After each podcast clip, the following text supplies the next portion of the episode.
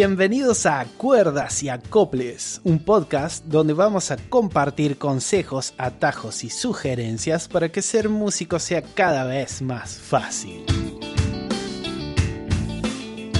Soy Gastón, guitarrista, percusionista, cantante y me dedico a la lutería. Buenas, yo soy Germán, soy guitarrista, fabricante de efectos y hoy queremos hablar un poquito de un tema fundamental, formas de alimentar los pedales.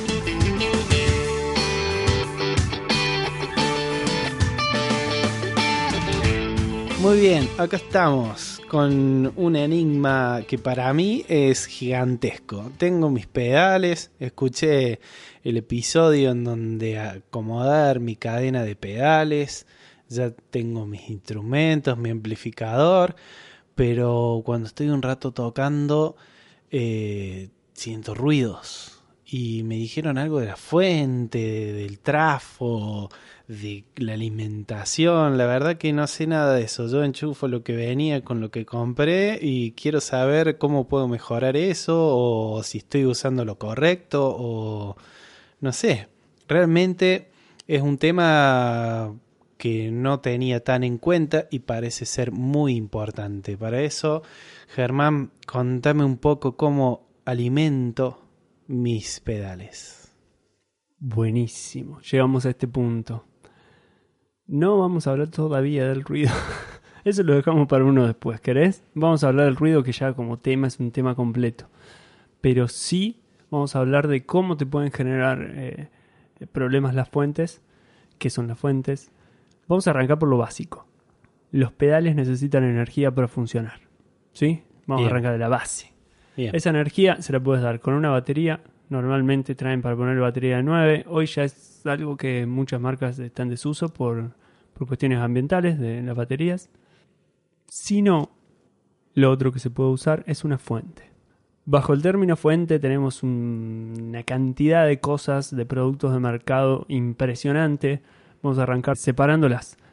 Hay algunas fuentes que son las más viejitas, las más pesadas, que se llaman fuentes lineales. Son las que adentro tienen un transformador grandote. Si las desarmaste en algún momento, ese transformador tan grande, em, por un lado tiene sus ventajas, por otro sus desventajas. Lo otro que podemos usar son las fuentes más modernas, son las switching. Estas fuentes son las que son parecidas o a las de celular, al transformador para cargar el celular, o también pueden venir parecidas a las de, al cargador de notebook.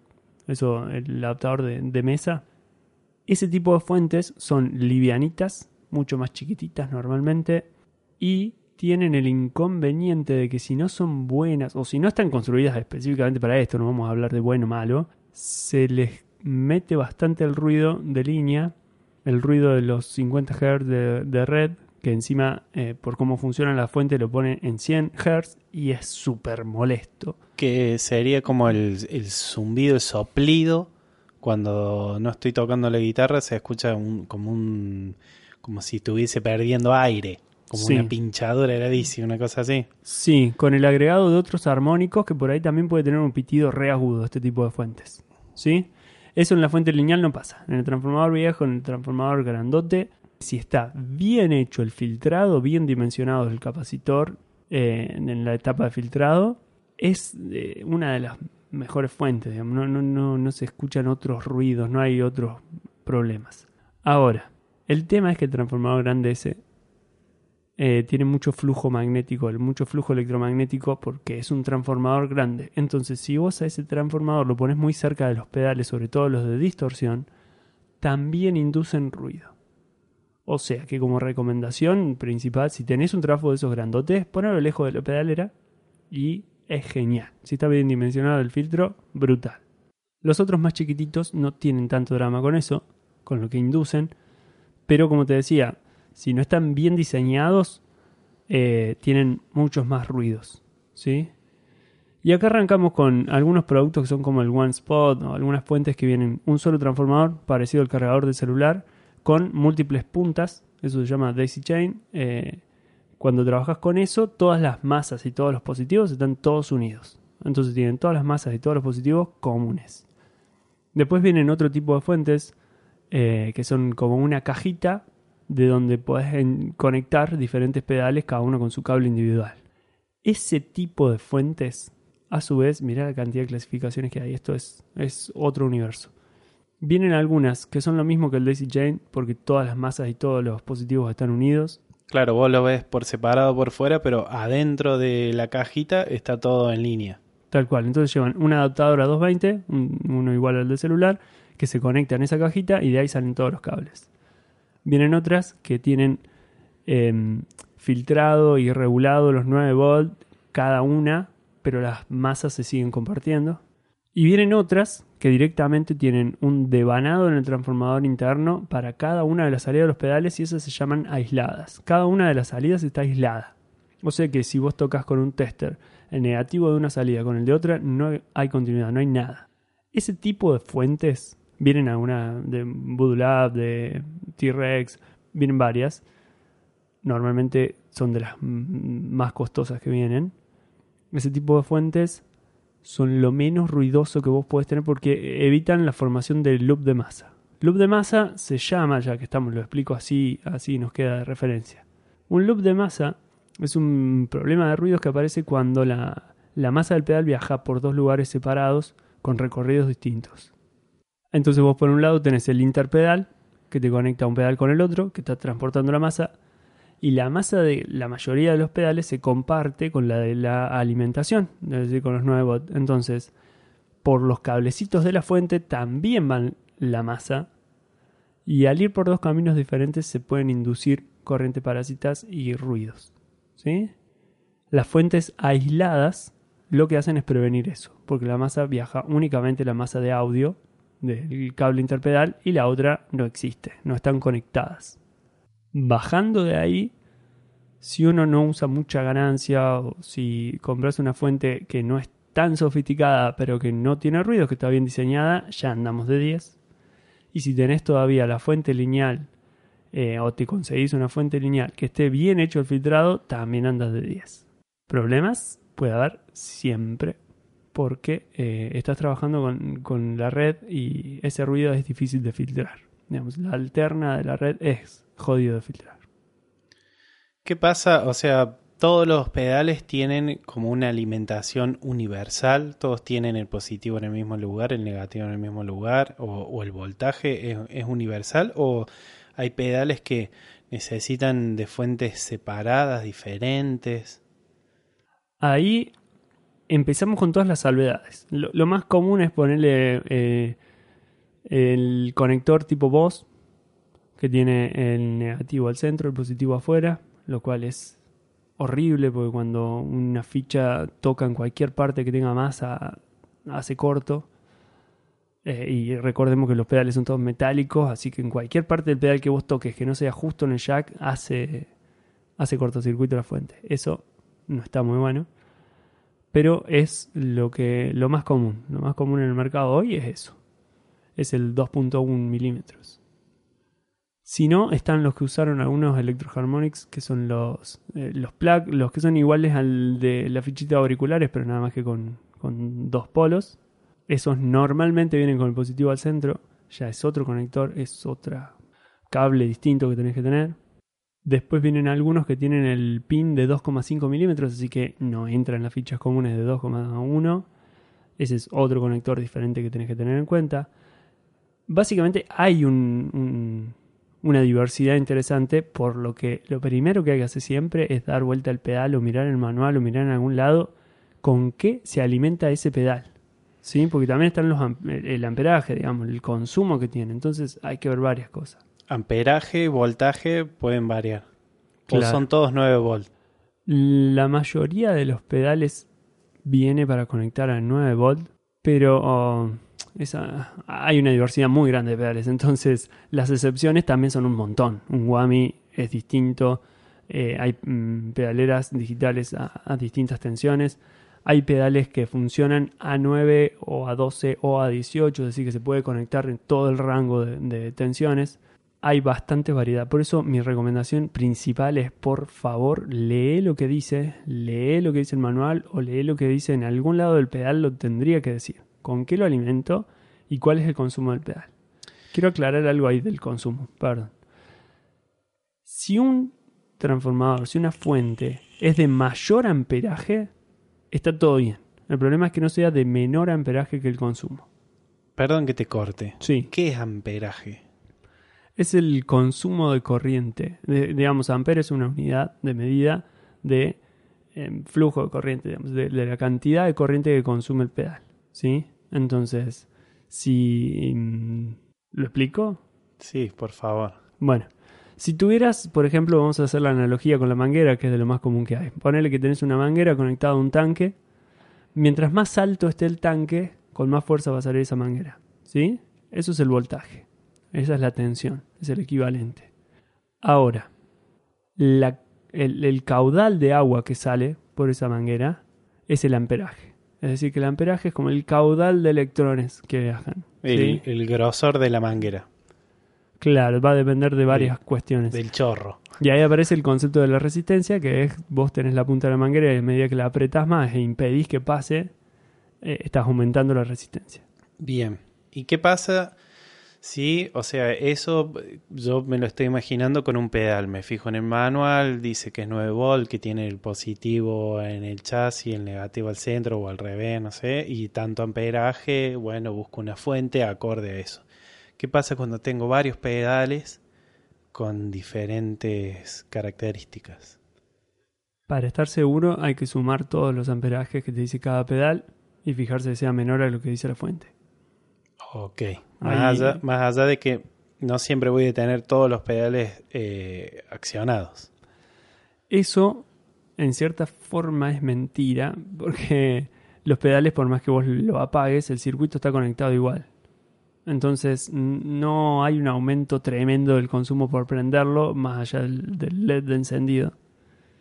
Entonces, po- ponele que vos tenés un pedal digital, por ejemplo, que son problemáticos justamente a la hora de compartir fuente con los otros. Ese pedal, por más que vos lo pongas en bypass, está prendido. Y un pedal analógico, cualquiera sea, por más que vos apagues el pedal, el efecto no está, pero el pedal sigue consumiendo electricidad, sigue consumiendo corriente.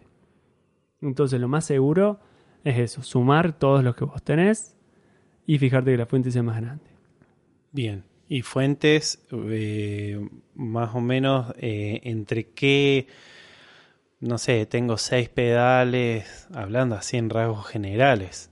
Eh, debería buscarme, suponemos, tengo seis pedales aproximados y mm, todos comparten el voltaje, son todos de 9.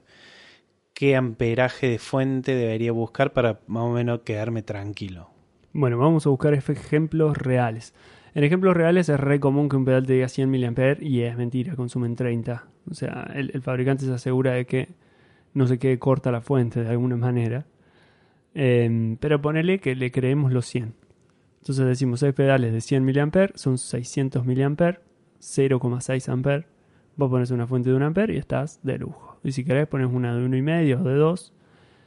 Y por ejemplo en el caso de la fuente switching, mientras más relajada está la fuente, menos probabilidad hay de que haya ruido. Entonces, mejor si es más grande. Ahora, quiero dejar algo clarísimo. Vos agarras una fuente de 9 volt y 100 amperes y al pedal no le va a pasar nada.